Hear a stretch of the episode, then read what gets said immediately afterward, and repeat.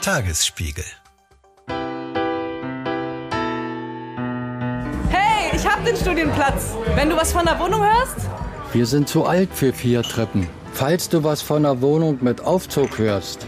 Ach übrigens, wir suchen eine Wohnung mit Kinderzimmer. Also falls du was hörst. Ja, und Anke, die hier gegenüber von mir sitzt, sucht gerade übrigens auch noch eine größere Wohnung. Also, ähm, falls ihr was hört. Den Einspieler, den ihr gerade hier im Podcast gehört habt, der stammt aus einer neuen Kampagne der Senatsverwaltung für Bauen, die uns netterweise nochmal darauf aufmerksam macht, dass Wohnungssuche in der Hauptstadt ein Ding und die absolute Hölle ist. Eigentlich würde man ja meinen, dass alle, die sich jemals, egal ob freiwillig oder nicht, damit beschäftigt haben, wissen, dass es mehr bezahlbaren Wohnraum braucht. Wir wollen heute aber mal so ein bisschen uns mit der Frage auseinandersetzen, was genau heißt das denn eigentlich? Also wann ist Wohnraum bezahlbar? Was kann man tun, damit Wohnungen in einer Stadt wie Berlin wieder bezahlbar werden? Beziehungsweise kann man überhaupt etwas tun? Und damit hallo zu unserer neuen Folge unseres Checkpoint Podcasts. Mein Name ist Ann-Kathrin Hipp. Und ich bin Anke Mürre.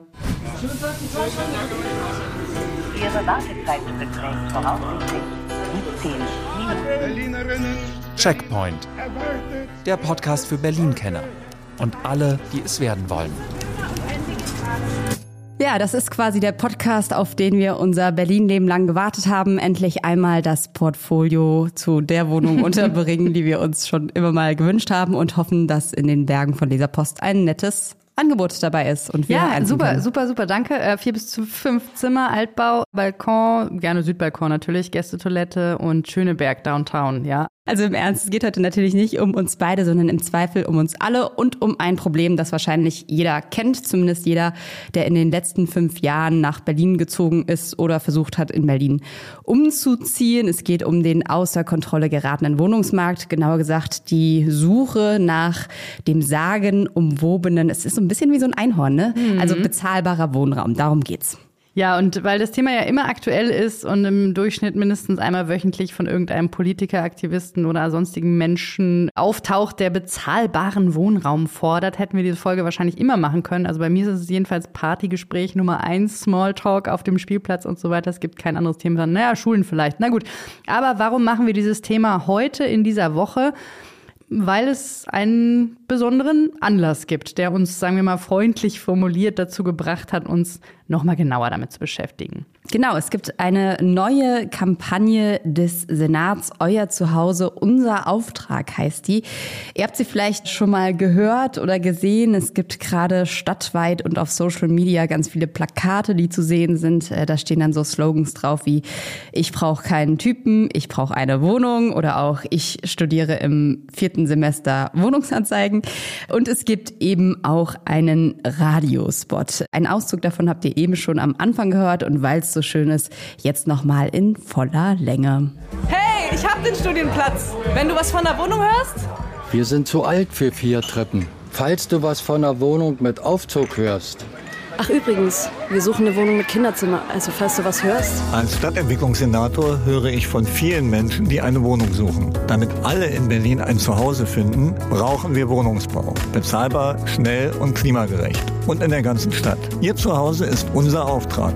Mehr auf berlin.de slash Zuhause. Ihr Christian Gebler. Ja, das war unser Senator für Stadtentwicklung, der einen Werbespot für sich selbst gedreht hat oder so. Ja, gekostet hat der Spaß 290.000 Euro und man weiß gar nicht so genau, ob man da jetzt lachen oder weinen will. 290.000 Euro, dafür kriegt man irgendwie eine Einzimmerwohnung Erdgeschoss in Steglitz. Ja, aber ohne Fenster. Ähm, aber Erdgeschoss, Mann. auf unsere Anfrage, warum man diese Kampagne jetzt gestartet hat, hat uns der Senat in jedem Fall mitgeteilt, die Kampagne richtet sich an Menschen, die Wohnungsneubau skeptisch gegenüberstehen. Und Zitat, wenn wir die Wohnungsnot in Berlin bekämpfen wollen, brauchen wir mehr neu gebaute Wohnungen. Ja, bauen, bauen, bauen. Das ist inzwischen eine ähnliche Floskel wie die des bezahlbaren Wohnens.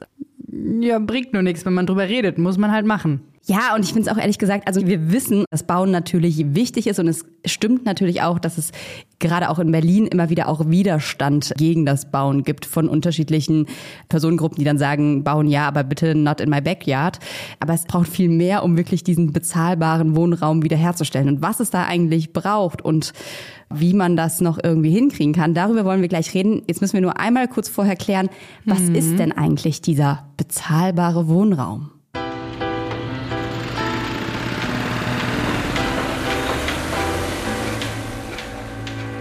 Bezahlbarer Wohnraum in erster Linie ist es, glaube ich, erstmal eine sehr, sehr wohlklingende Floskel. Ja, klingt toll. Kann man jeden nachts um drei wecken und fragen, was braucht Berlin am meisten bezahlbaren Wohnraum?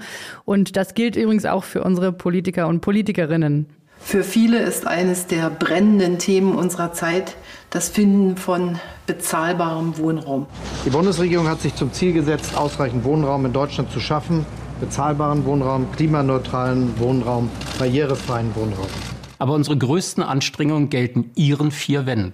Zu einem sicheren Leben gehört ein bezahlbares Zuhause. Zu einer guten Zukunft gehört auch bezahlbarer Wohnraum. Die soziale Frage unserer Zeit ist, äh, wie schaffen wir mehr bezahlbaren Wohnraum? Ja, das waren Angela Merkel, Olaf Scholz, Michael Müller, Franziska Giffey und der jetzt regierende Kai Wegner zu der Frage unserer Zeit, nämlich bezahlbarem Wohnraum. Was es jetzt ist, das müssen wir immer noch klären und dafür ist unser Reporter Sönke Matschurek einfach mal rausgegangen und hat die Leute gefragt, die im Zweifel ihre Miete bezahlen müssen. Und da hören wir jetzt einfach mal rein. Das hängt natürlich von der Einkommenssituation ab. Bezahlbar ist vielleicht bis 1000 Euro. Meine Mutter hat mir mal beigebracht, die Miete darf nicht mehr als 20 oder 25 Prozent des Einkommens betragen. Und diese Explosion der Mieten, da ist nicht mehr bezahlbar. Es ist so eine Schweinerei. Zwei Zimmer würde ich schon sagen, ja okay, das ist so voll underrated, aber so 700, 800 Euro. Wir haben ja einen Mietenspiegel oder sowas. Und ich glaube, der liegt auch relativ gut eigentlich. Er wird nur selten angewendet. Ja, also Single-Wohnung 600 Euro, vielleicht drei Zimmer maximal 800, 900, maximal 900 Euro. 40 Quadrat warm bezahlbar 600. Ich glaube, bezahlbares Wohnen wäre, wenn man trotzdem am Ende des Monats noch genug übrig hat. Ja, wenn man am Ende des Monats noch genug übrig hat, da wäre dann die Frage, wie viel ist genug und wenn ja, für wen? Ja, ansonsten fand ich es relativ optimistisch gerechnet, also so mhm. 700, 800 für zwei Zimmer, maximal 900 für drei Zimmer. Das ist vielleicht noch irgendwo im entfernten Brandenburg möglich, in Berlin jedenfalls nicht. Ja, das waren so die Preise, als ich nach Berlin gezogen bin damals, glaube ich. Kann ich mich dunkel erinnern. Zwei Zimmer damals, WG mit zwei Leuten. Da haben wir, glaube ich, so 800 Euro gezahlt. Aber gut, machen wir erstmal weiter. Also wo hört bezahlbar auf und wo fängt unbezahlbar an? Das haben wir auch die gefragt, die äh, letztlich für unseren Wohnraum verantwortlich sind, nämlich diejenigen, die die Wohnungen stellen. Also wir haben mit der landeseigenen Wohnungsbaugesellschaft DGWO gesprochen, außerdem mit dem Verband der Berlin-Brandenburgischen Wohnungsbauunternehmen, der BBU, und auch mit der Adler Group. Und allesamt betonen eigentlich erstmal, dass bezahlbar nicht gleich billig heißt, weil Wohnungsunternehmen natürlich irgendwie auch handlungsfähig bleiben müssen. Und was sie eigentlich auch alle machen, sie äh, drücken sich relativ diplomatisch aus, wenn es um die Bezahlbarkeit geht. Also sie sagen eigentlich, was bezahlbar ist, hängt vom Geldbeutel ab. Wie Hubertus Kobe von der Adler Group, der das so sagt.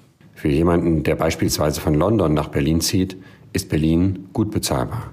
Für jemanden, der von Cottbus nach Berlin zieht, eher nicht um hier gleich mal ein paar Stereotype über London und Cottbus auszubreiten. Aber herzlichen Dank an Hubertus Kobe von der Adler Group, der uns geantwortet hat. Aber sympathisch ja auch auf jeden Fall, dass er uns überhaupt geantwortet hat und noch über bezahlbares Wohnen spricht, obwohl die Adler Group Mitte des Jahres ja aus dem Bündnis für bezahlbares Wohnen ausgetreten ist, weil sie ihre Mieten zu stark angezogen haben. Aber andere ja, haben uns nicht geantwortet. Nicht ein, also weil sie das nicht einhalten konnten, kann man auch so rum sagen, ne? weil sie gesagt haben, sie können nicht mehr wirtschaften, weil die Kosten so stark gestiegen sind. Aber man muss ja auch immer im Gespräch bleiben und genauso muss das natürlich auch die Politik mit den Wohnungsunternehmen. Und in diesem Sinne wenden wir uns jetzt einmal noch der dritten relevanten Gruppe zu, nämlich diejenigen, die mitunter auch dafür sorgen, dass Wohnen bezahlbar bleibt, die Politik. Und wir haben mit dem obersten Bau- und Wohnchef hier in Berlin gesprochen, beziehungsweise er hat uns eine Sprachnachricht geschickt auf dem äh, Weg zur Bauministerkonferenz in Baden-Baden. Christian Gebler, wir hören mal kurz rein. Die Bezahlbarkeit von Wohnraum hängt von der individuellen Situation der Mietenden ab und lässt sich deshalb nicht pauschal beziffern. Für die einen ist die ortsübliche Vergleichsmiete in Berlin von 7,16 Euro pro Quadratmeter bezahlbar, für manche auch schon ziemlich teuer. Für wieder andere gelten 12 Euro pro Quadratmeter als bezahlbar, weil sie über ein höheres Einkommen verfügen. Die Wohnungen bei den landeseigenen Unternehmen kosten im Schnitt 6,39 Euro pro Quadratmeter. Das würde ich für die Mehrheit der Menschen in Berlin als bezahlbar bezeichnen. Was für manche bezahlbar ist, ist für andere schon ziemlich teuer, ganz gut auf den Punkt gebracht. Wir gehen in der Hierarchie mal noch eine Stufe nach oben. Wir haben natürlich auch Geblers Chef gefragt, den regierenden Bürgermeister von Berlin, Kai Wegner. Der lässt uns ausrichten, das ist mein Lieblingszitat, bezahlbares Wohnen ist die große soziale Herausforderung für unsere Stadt.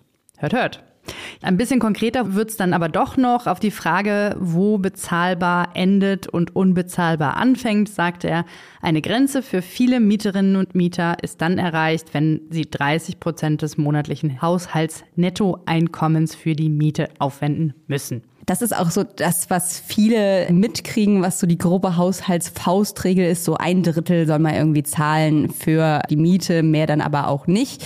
Und der Vollständigkeit halber vielleicht noch eine Stufe höher gegangen. Wir haben auch Deutschlands oberste Bau- und Wohnchefin gefragt, nämlich die Bundesministerin Clara Geiwitz. Und deren Sprecher ließ uns ausrichten, bezahlbarer Wohnraum ist, Zugang zu adäquatem Wohnraum zu haben und ortsunabhängig zwischen Wohnformen wählen zu können, die den individuellen Bedürfnissen und der Lebenssituation entsprechen, ohne eine finanzielle Überlastung durch steigende Wohnkosten befürchten zu müssen. Und damit willkommen im Disney-Wunderland. Das ist natürlich so weit weg wie, ich weiß es nicht, New York von Berlin, also relativ weit weg von der Realität. Es ist aber, finde ich, eigentlich auch eine schöne Definition, wenn sie denn dem entsprechen würde. Ja, es ist wahnsinnig kompliziert ausgedrückt. Jeder soll wohnen können, wo er will und wie er will und dafür nicht zu viel zahlen und dann auch so ein Wort wie adäquater Wohnraum. Was ist denn adäquat? Also zehn Zimmer, Küche, Bad. Ja, aber da sind ja auch so Sachen, also was in meiner Blase gerade großes Thema ist, ähm, müssen Kinder eigentlich ein eigenes Zimmer haben oder nicht? Bei den meisten wird es jetzt darauf hinauslaufen, dass das einfach nicht mehr geht oder die Eltern ziehen halt ins Wohnzimmer. Also das ist auch sowas, wo unsere Generation, zumindest in der Akademiker-Bildungsbürger-Blase, natürlich mit eigenem Zimmer sozialisiert wurde. Das ist was, was einfach angepasst wird jetzt gerade in dieser Stadt. Und da sind so Worte wie adäquater Wohnraum einfach Floskelblasen, wo keiner was mit anfangen kann. Wie geht es weiter mit der Europäischen Union? Präsidentschaftswahlen in den USA, EU-Parlamentswahlen, geopolitische Krisen und wirtschaftliche Schwierigkeiten. Wir suchen Lösungen für diese Herausforderungen. Am 19. und 20. März auf der digitalen Europakonferenz von Handelsblatt, Die Zeit, Tagesspiegel und Wirtschaftswoche. Über die Zukunft Europas sprechen wir mit Bundeskanzler Olaf Scholz, Wirtschaftsminister Robert Habeck und vielen mehr. Kostenlose Anmeldung unter europe20xx.de. Wir machen jetzt einfach mal so eine Beispielrechnung. Also stellt euch vor, ihr seid alleinstehend in Berlin und auf der Suche nach einer Single-Wohnung. Wir gönnen euch jetzt mal so 50 Quadratmeter.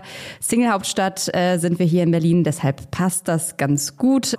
Ihr guckt also erstmal auf ImmoScout nach einer Wohnung und da sieht man aktuell liegt der Mietpreis für Bestandswohnungen bei 12,94 Euro und für Neubauwohnungen bei 18,77 Euro pro Quadratmeter. Dazu kommen dann nochmal die Nebenkosten, also Strom, Heizung, Wasser, Müll, was man halt alles irgendwie so braucht.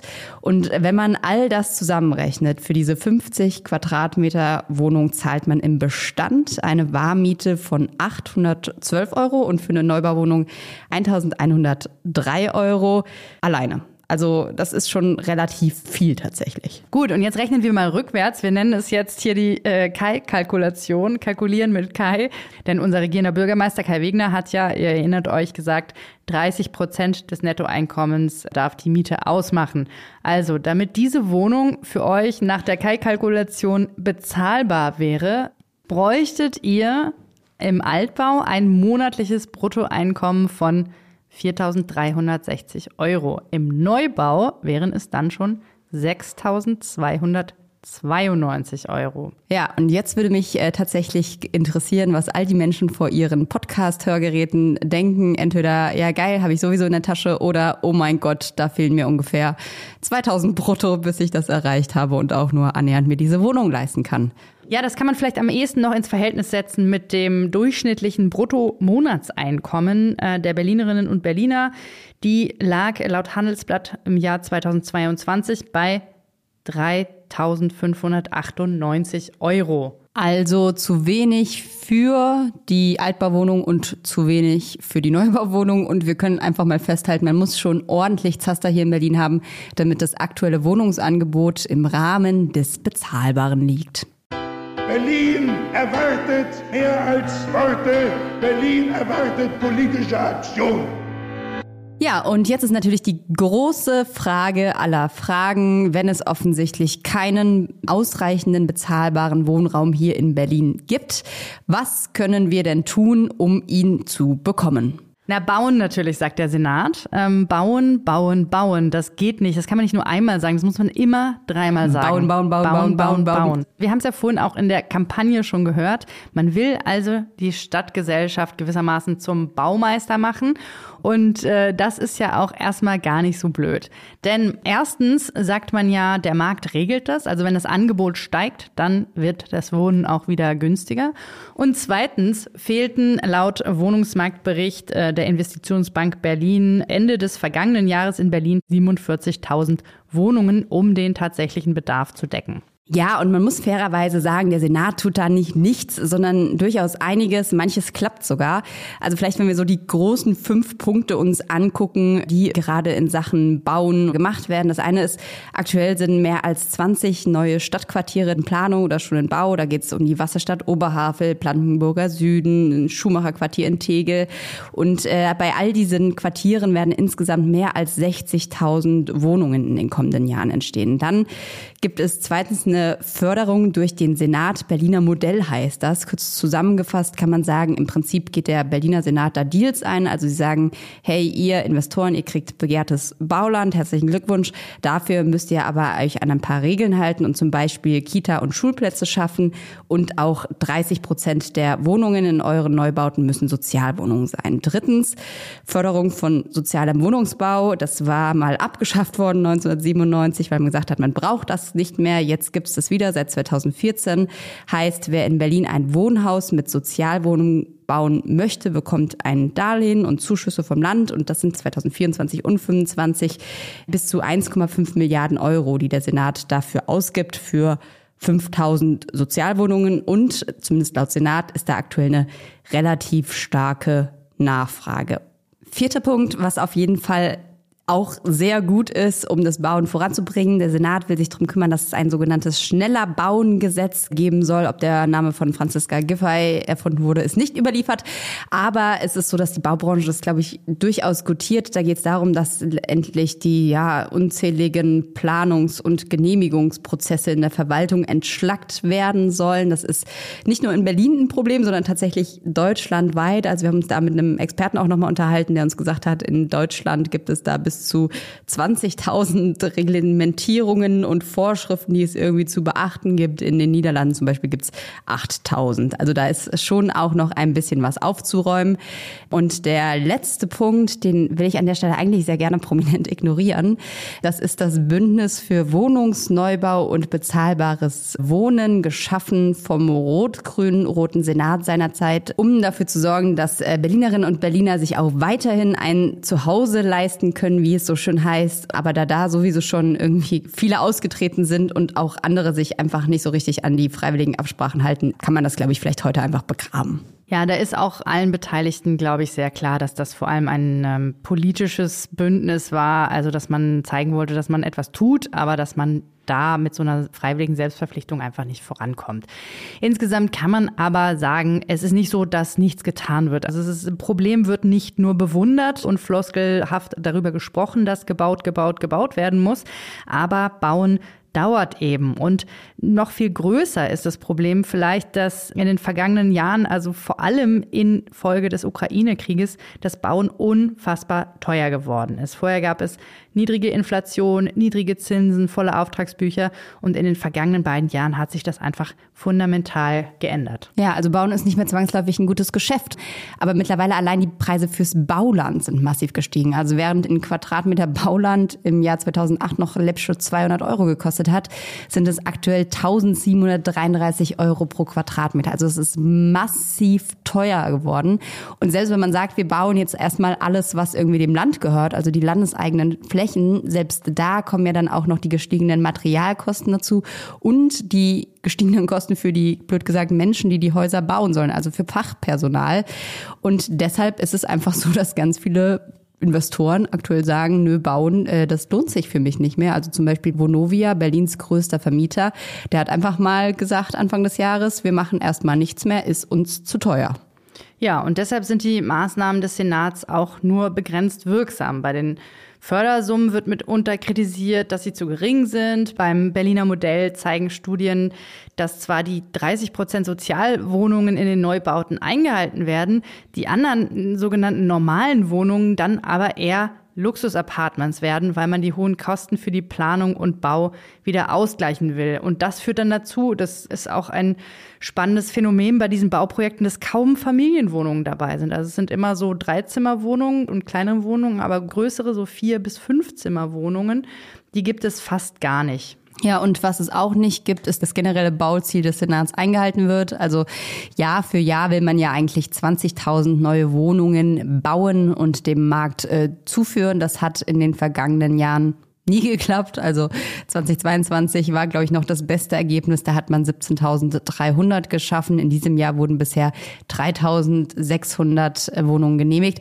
Aber man sieht schon, worauf das alles hinausläuft es ist super wichtig, dass gebaut wird und das, was passiert, aber es reicht ganz offensichtlich gerade nicht, weil es einfach auch sehr, sehr viele Hindernisse gibt, zu denen man sagen muss, dafür kann der Senat nichts am Ende, aber äh, sie sind halt nun mal da und man muss mit ihnen irgendwie umgehen. Das Ding ist ja auch so ein bisschen, natürlich wird, wenn man baut, das Angebot größer und am Ende könnten dann eventuell auch die Mietkosten wieder sinken.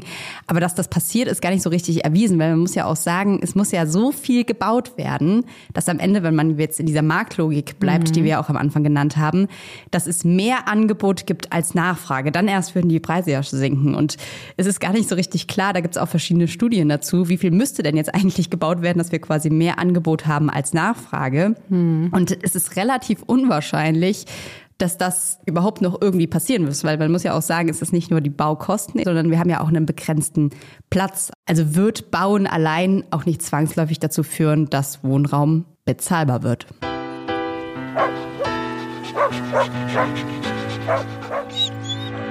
Und wenn Bauen wahnsinnig kompliziert ist, lange dauert, beziehungsweise eigentlich auch nicht komplett reicht, um uns den äh, sagenumwobenen bezahlbaren Wohnraum zu schaffen, dann haben wir noch eine zweite Option, nämlich die Politik greift ein und reguliert einfach so ein bisschen die Preise letztlich. Aber dass das gar nicht so einfach ist, das wissen wir spätestens seit dem Mietendeckel, der ja versucht hat, die Mieten hier im Rahmen zu halten und die Höhe zu begrenzen, der ist ja krachend gescheitert. Heißt, der Gesetzgeber darf eben auch einiges nicht und vieles ist auch einfach Gesetzgebungs Sache des Bundes. Dazu vielleicht ein kurzer Blick auch wieder in Kais und Kos Kiste. Was gibt's da aktuell? Was macht der Bund beziehungsweise was macht äh, das Land?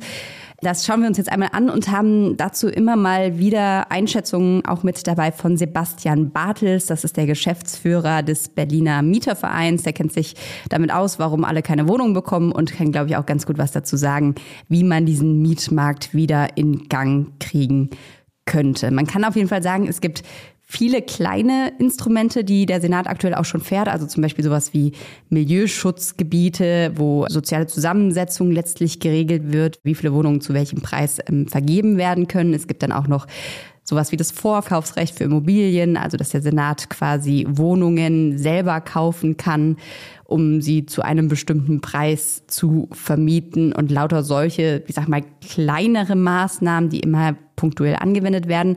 Und es gibt so drei große Klötze, wenn es darum geht, dass die Politik letztlich Einfluss direkt darauf nimmt, wie hoch oder nicht hoch die Mieten sind. Das eine sind die Wohnberechtigungsscheine. Also die Wohnberechtigungsscheine, das ist das, was die Leute bekommen, um dann in eine bestehende oder vielleicht auch neu gebaute Sozialwohnung ziehen zu können. Und die Gruppe derer, die das können, hier in Berlin, die hat der Senat gerade noch mal ausgeweitet, damit nämlich nicht Folgendes passiert, dass im Prinzip nur die ganz Armen plötzlich ganz viele Wohnungen bekommen, sondern der Gedanke des Senats war so ein bisschen, dass auch die, die so mittelwenig verdienen, leichter an Wohnungen kommen. Ja, und dadurch äh, haben wir jetzt eine recht absurde Situation, nämlich dass es eine Million, ich wiederhole, eine Million Haushalte in Berlin gibt, die einen Wohnberechtigungsschein haben könnten, sagt man, weil nicht alle einen haben. Muss man beantragen. Aber es gibt eben nur 88.000 wohnberechtigungspflichtige Sozialwohnungen. Das heißt, es ist auch hier gut gemeint, aber nicht so gut gemacht, denn die Zahl der Berechtigten zu erhöhen, bringt eben auch keine weitere Wohnung. Und das sieht auch Sebastian Bartels so, der Geschäftsführer des Mietervereins. Auf der einen Seite ist es natürlich gut, auch mittleren Einkommen, die auch Schwierigkeiten haben, sich mit Wohnraum zu versorgen, unter die Arme zu greifen. Aber es gibt ja zu wenige leistbare Wohnungen. Und wenn ich jetzt einen kleinen Kuchen habe, dann kann ich nicht mehr Menschen an den Tisch bitten und sagen, hier ist äh, der Tortenheber, bedient euch bitte, sondern ich muss dafür sorgen, dass die, die am hungrigsten sind, an den Tisch gesetzt werden, die dann letztlich auch noch ein paar Krümel kriegen. Ja, Essenvergleiche immer gut. Nächster Punkt, die bundesweite Mietpreisbremse. Die regelt, dass die Miete bei Neuvermietungen die ortsübliche Vergleichsmiete höchstens um 10 Prozent übersteigen darf. Beispiel, mhm. beträgt die ortsübliche Vergleichsmiete 500 Euro für die Wohnung, dann darf man die aktuell eigentlich nur für maximal 550 neu vermieten. Dazu muss man sagen, diese ortsübliche Vergleichsmiete, das ist vielleicht auch nochmal ein interessanter Punkt, ist immer nicht das, was wir sozusagen dann auf den ganzen Portalen sehen, sondern ortsüblich heißt, da sind alle Mieten mit reinberechnet, also auch der von Tante Else, die schon seit 50 Jahren in der Wohnung wohnt und 200 Euro für 1000 Quadratmeter zahlt, so ungefähr. Ja, und auch hier muss man sagen, die Mietpreisbremse ist äh, gut gemeint, aber funktioniert auch nicht so wahnsinnig gut. Denn zum einen gibt es Ausnahmen. Zum Beispiel meine beliebteste Ausnahme, die möblierten Wohnungen. Also da werden die Möbel dagegen gerechnet, aber da kann man sich ja schnell ausmalen, dass das schamlos ausgenutzt also wird. Beispiel also Beispiel auch, da steht ein alter Schrank. Genau. Ich sage, der ist 1000 Euro wert. Eigentlich habe ich ihn für 20 auf eBay Kleinanzeigen gekauft. Genau, zack, ist die Wohnung möbliert, kann teurer angeboten werden und natürlich lassen sich auch die Mieter gerne darauf ein. Das heißt gerne, die würden natürlich lieber weniger Miete zahlen, aber sind im Zweifel froh, dass sie überhaupt eine Wohnung gefunden haben. Also da wird sehr viel ausgenutzt. Wir haben mal nachgeschaut auf äh, Immo Scout für Berlin und da wurde angezeigt, dass 43 Prozent der Mietwohnungsangebote im Mai möbliert waren. Das ist eine ganz schön krasse Zahl, ne? Es ist letztlich fast die Hälfte, die da irgendwie hochgejazzt wird, indem sie als möbliert vermietet wird. Aber man muss auch sagen, dass das große Problem auch ist, dass es niemanden gibt, der weder diese ganze Möblierungsgeschichte noch generell die Frage, ob sich eigentlich an die Mietpreisbremse gehalten wird, kontrolliert. Also da ist keine richtige Instanz da. Die einzige Möglichkeit ist letztlich, dass Mieter selbst aufstehen, sagen, hey, hier ist was nicht richtig, zum, weiß ich nicht, Berliner Mieterverein gehen oder vor Gericht ziehen und äh, gucken, dass sie sich das holen, was ihnen da zusteht. Und da kann man sich ja leicht vorstellen, dass einerseits, wenn man gerade eine Wohnung gefunden hat, dass man da vielleicht Hemmungen hat und auf der anderen Seite sich auch es nicht mit dem Vermieter verscherzen will, um dann Probleme zu bekommen. Ja, und selbst wenn er sich irgendwie traut und hingeht und sich beschwert und vielleicht dann sogar Recht bekommt, ist das Ding, dass der Vermieter eigentlich keine großen Sanktionen oder sowas zu erwarten hat, sondern das Einzige, was ihm passieren kann, ist, dass er das Geld, was zu viel gezahlt wurde, wieder zurückzahlen kann. Und ich sag mal, das ist ein Risiko, was man als Vermieter durchaus eingehen kann, sich da mal irgendwie durchzumuggeln und zu gucken, ob was passiert oder nicht. Das ist ein Problem, was der Senat, glaube ich, durchaus auch auf dem Schirm hat. Also CDU und SPD sind daran, eine Prüfstelle zur Einhaltung der Mietpreisbremse einzurichten. Dass es dann tatsächlich auch Sanktionen gibt, das ist nicht so einfach juristisch, weil das eher beim Bund liegt. Aber was sie natürlich machen können, ist zu gucken, wie oft wird das eigentlich gebrochen, die Vermieter teilweise anzuschreiben, also sozusagen zumindest auf dieses Problem mehr aufmerksam zu machen und da ein Auge drauf zu haben. Und da sagt Sebastian Bartels vom Berliner Mieterverein, das würde einfach auch total Sinn machen. In anderen Städten klappt das, zum Beispiel in Frankfurt am Main. Auch in Freiburg gibt es so eine Stabsstelle, die Angebote durchleuchtet und eben dann auffällige Angebote auch sich näher anguckt und dann auch Maklerinnen und Makler und Vermietende eben anschreibt und darauf aufmerksam macht, dass ja eine Überhöhung vorliegen könnte. Und ähm, das scheint auch in vielen Fällen zu funktionieren. Ja, das klingt relativ logisch, könnte man einfach machen, braucht halt Leute, die es tun. Und daran scheitert es dann im Zweifel in Berlin. Und dann gibt es natürlich noch das Schreckgespenst oder auch der Retter der Not, äh, der über allem schwebt, der eigentlich schon seit drei Jahren diskutiert wird, nämlich die Enteignung. Enteignung. Und da muss man sagen, hat der Geschäftsführer des Mietvereins auf einmal auch eine sehr klare und deutliche Haltung, ob man das machen sollte oder nicht. Auch das schafft keine neue Wohnung, aber auch diesen Spruch kann man nicht mehr hören, weil im Grunde ja verhindert werden soll, dass eben diese sicherlich mehr als 150.000 Wohnungen, die dann vergesellschaftet würden, eben preiswerter als sie sonst würden, gehalten werden. Das heißt, es geht um eine Bestandswahrung von noch leistbarem Wohnraum. Sonst geht uns der Mietpreis überall durch die Decke und die Menschen werden vertrieben. Das ist also ein wichtiges Projekt, was der Senat auch nicht auf die lange Bank schieben darf. Ja, hm, bin ich ein bisschen anderer Meinung, würde ich mich gern vom Gegenteil ähm, überzeugen lassen, aber äh, so viele Milliarden, wie dafür ausgegeben werden müssten. Da kann man auch einfach bauen. Die fehlen halt dann an anderer Stelle und es stimmt eben, dass keine einzige neue Wohnung dadurch entsteht. Ich würde das Geld lieber anders anlegen. Er hat natürlich insofern recht, dass die Wohnungen dadurch wahrscheinlich günstiger würden. Also aktuell äh, bei den landeseigenen Unternehmen, wir haben es vorhin schon mal gehört, zahlt man 6,39 Euro pro Quadratmeter. Das ist schon deutlich weniger als der Durchschnitt hier in Berlin. Das heißt, es kann schon sein, dass das irgendwie was bringt, aber es ist natürlich so, Ein sehr dass teurer, langer, weiter Weg. Ist dafür, dass man es nicht so genau weiß. Aber ist nicht alles beim Mietmarkt ein sehr teurer und langer und weiter Weg?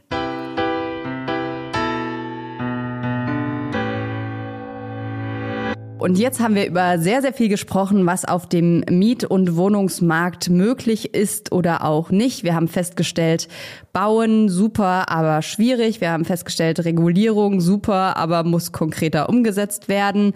Anke, was ist jetzt so dein Fazit? Wir hatten die Frage aufgeworfen ganz am Anfang des Podcasts, ist bezahlbares Wohnen in Berlin noch realistisch oder müssen wir uns da perspektivisch einfach von verabschieden? Bezahlbarer Wohnraum ist die große soziale Frage unserer Zeit. Gut, Anke Mürre. Und äh, möchtest du vielleicht noch sagen, ob am Ende sozialer Wohnraum, also ob die soziale Frage unserer Zeit gelöst wird oder ist einfach die große Spaltung Wir da? müssen uns anstrengen, um diese Lösung. Nein, also es ist leider wirklich auch am Ende unseres Podcasts so, ich fürchte, wir werden diese Frage nicht lösen können. Und das macht natürlich relativ hoffnungslos. Es gibt in dieser Stadt, das ist, glaube ich, ein großer Unterschied zu anderen Städten, die Mietentwicklung war explosiv, ja. Also es ist so, weil alle nach Berlin wollen, weil alle nach Berlin gezogen sind. Ähm, unser Co-Host äh, Lorenz erinnert uns immer daran, dass ähm, als die ganzen Wohnungen verscherbelt wurden in Berlin, dass wir Leerstand hatten. Äh, da hat man übrigens in dieser Stadt auch Schulen abgebaut, weil man äh, nicht genug Schülerinnen und Schüler hatte. Also die Bevölkerung schrumpfte.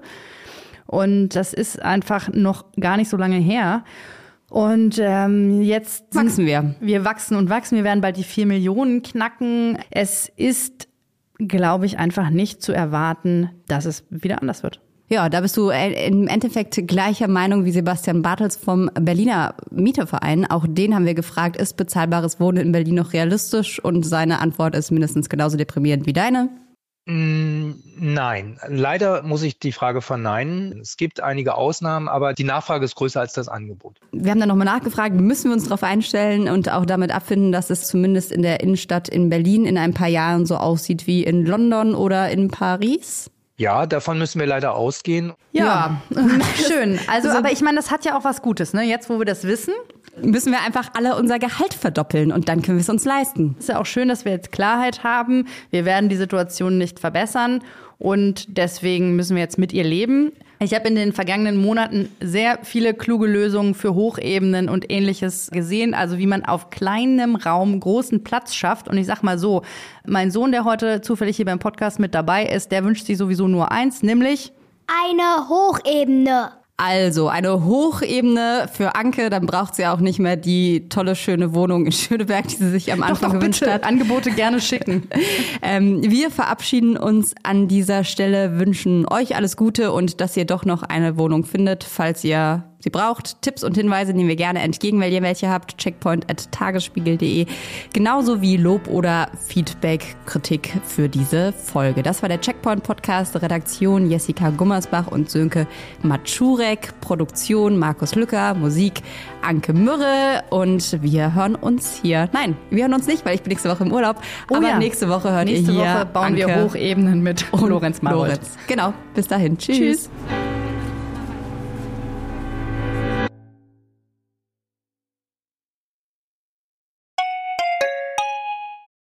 Wie geht es weiter mit der Europäischen Union? Präsidentschaftswahlen in den USA, EU-Parlamentswahlen, geopolitische Krisen und wirtschaftliche Schwierigkeiten. Wir suchen Lösungen für diese Herausforderungen. Am 19. und 20. März auf der digitalen Europakonferenz von Handelsblatt, Die Zeit, Tagesspiegel und Wirtschaftswoche. Über die Zukunft Europas sprechen wir mit Bundeskanzler Olaf Scholz, Wirtschaftsminister Robert Habeck und vielen mehr. Kostenlose Anmeldung unter europe20xx.de.